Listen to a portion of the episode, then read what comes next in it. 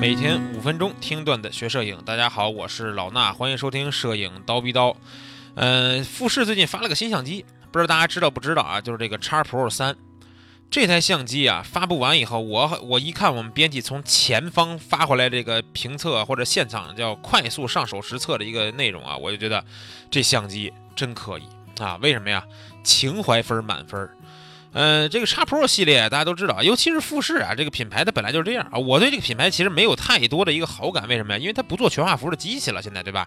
就主打大的和小的，对吧？那小的这些这个画幅的机器里边呢，这个叉叉一百呀，然后呃，包括像这个 X Pro 啊，都是属于比较经典的这个机型。然后 X Pro 呢，之前的两代也是，呃，整个这个机身呀设计的非常的复古，对吧？正面看上去干干净净，然后呢，就上面一点标，然后看上去就像一个特别有年。代感的相机，但是这一次他们对后背的屏幕进行了一个改革，这个改革我觉得是就是我刚才说的情怀啊，情怀分我觉得可以给满分的一个改革。那说这些之前呢，咱们还是说一下这个整个相机的一个性能方面的提升吧，对吧？呃，性能的提升呢，主要像素肯定是提升，对吧？处理器呢也是提升，这些都不用说，每不管谁家发新一代相机都会这样啊。然后呢，快门的实质呢，也就是快门延时的那个延迟感。对吧？也做了一点点提升，也是有一个比较好的一个拍摄体验啊。其实你看这些提升都是非常细枝末节的一些，真正在操作或者说拍摄过程中会影响我们的。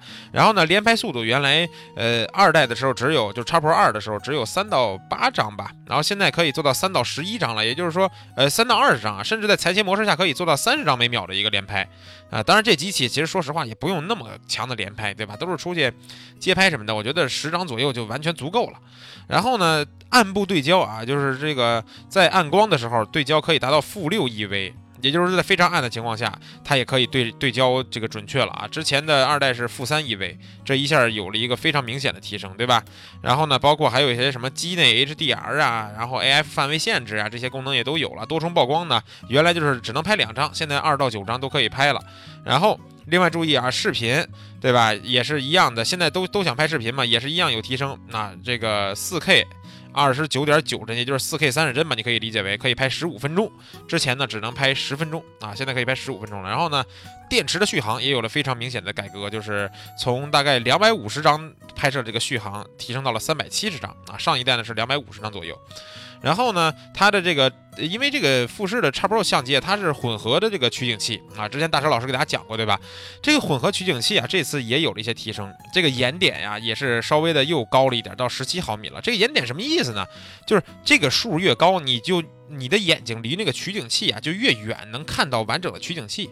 哎，有些人就纳闷了，说这玩意儿有啥用啊？那我告诉你啊，你如果是戴眼镜拍摄的话，你就对这个玩意儿深有体会了啊。如果说你不调屈光度，对吧？你必须戴着眼镜拍摄，那你呢就必须要离这个取景器比这个不戴眼镜的人是不是远一点啊？啊，它就有一个提升，对不对？所以说呢，不戴眼是戴眼镜拍摄的话，这个距离呢越远，说白了，你在拍摄的时候你可能更舒服一点啊，大概是这样。然后呢，它的这个电子取景器呢也有一个像素的提升，然后对比度呀、色彩空间、亮度各方面呀都有这个比之前好的一个优化啊。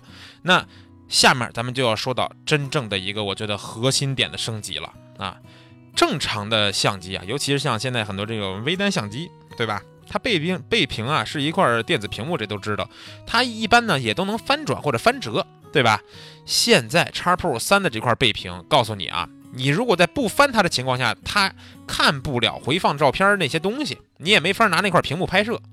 为什么呢？因为它看上去就是跟原来咱们用的这个胶片相机一样，是一块完整的闭合的这块板子，就跟那个电池盖似的，明白吧？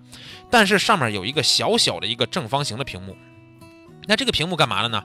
也就是说，你在相机不把它这个屏幕翻开的时候，就有一个小方块。这小方块里边呢，可以显示的是我们这个相机现在用的胶片模拟的这个胶片的型号以及感光度啊。我觉得啊，它可以调很多东西，比如它也可以像一个监屏一样给你显示光圈、快门、感光度什么的，就是数字。但是呢，它如果能显示那个胶片的那个呃，包括它的原来胶片的胶卷的那个外观的那个样子啊，颜色呀什么上面一些参数都在那上面给写着，就特别像咱们原来玩这个胶片相机的时候，那个胶片相机装完胶卷以后，它都有一个小的透明的那么一个小窗户啊，有没有印象？那小窗户里边就能看到，因为你也有时候会忘了，说我今天这卷是吧，装的是哪个卷来着啊？反正我那个。胶片机啊，它就能看到里边我今天装的是哪个卷儿，什么牌的卷儿，多少度的卷儿，对吧？都能在里边看到。现在您用这个东西，只要模拟胶片的时候，因为富士的这个微单都能模拟胶片，只要模拟的时候，后面就可以显示这个东西啊，太棒了，对吧？你们看一看图片啊，就知道我描绘这个感觉了。但是呢，问题也来了，是情怀满分了，对吧？后面呢能显示这么一个小胶片，但是呢，你要真是想。拍完了看一下回放，那你必须得把这个屏幕咔给掰下来，然后呢，它能翻折到一个冲下的那么一个角度嘛，就是大概应该是叫一百八十度的一个翻折吧，对吧？翻折以后呢，然后咱们能看一下这个照片拍的什么样啊？然后有些有些人肯定也纳闷说，那这玩意儿我每次拍完了看，我都得把它翻下来，对吧？或者我拍的时候我就全程翻下来拍吗？其实也不是。富士这台相机，我觉得就是想让人们给你感受到当年胶片时代的拍摄体验，对吧？因为我看了啊，胶片的模拟，包括最新出的一些胶片的那个预设，它拍出来的片子确实胶片感非常的十足。那你想想，在胶片时代你拍摄的时候，你拍完照片有回看这一说吗？没有吧，对吧？那你现在用这台相机，如果你不想来回来去掰这个屏幕的话，你可以真的体验到当年胶片相机拍摄的时候，拍一张就是一张，咱也别回看，对吧？拍完了一整天回去，哎，咱都不用把那屏幕掰下来，咱直接导到电脑里边看就行了，就当你是这一卷冲出来了，对不对？啊。前面这个前半年、一年、两年的时间里边，有各种各样的打情怀的这种相机，对吧？尤其之前还有一个那个，不是刚开始众筹，后来被坑的那个，咱们节目里边也聊过嘛，对吧？发现被坑了那么一个情怀机，叫什么数码胶片相机，里边装上一个一个的模拟的那个胶片，然后让你感觉就是用这个胶片拍摄。现在富士 X Pro 三给你完全一样的体验，而且画质、使用性能各方面，包括它的机身这个呃整个外观的一个。就是用料也是非常非常有有金属质感的，对吧？完全给你当年的体验啊，非常的棒。然后呢，这次的机身颜色刚才也提到，就是它本来有黑色，然后有一个叫钛金灰，还有一个叫钛金色。这钛金色我觉得是非常漂亮的啊。但是今年的这个钛金色和钛金灰啊，这两个东西它的呃外观的那个就是反正就是这工艺吧，用的跟黑色不一样，到时候这个价格应该会比那个黑色的贵一点啊。但是呢。整个国行的价格现在咱还不知道啊，等他们因因为这个节目呀，呃，录制的时候反正我不知道啊，等这个过两天上线的时候，这个它是不是真的是到时候已经公布了呢？我也不确定。反正这个价格呢，大家到时候看一看啊。有些人也会觉得说富士为什么是吧，又不是全画幅，你为什么卖这么贵？但是呢，告诉你这次的情怀分，如果你想用一个就是胶片相机的感觉的相机，但是呢你又不太愿意去用一个真胶片相机，那这是你最好的选择了。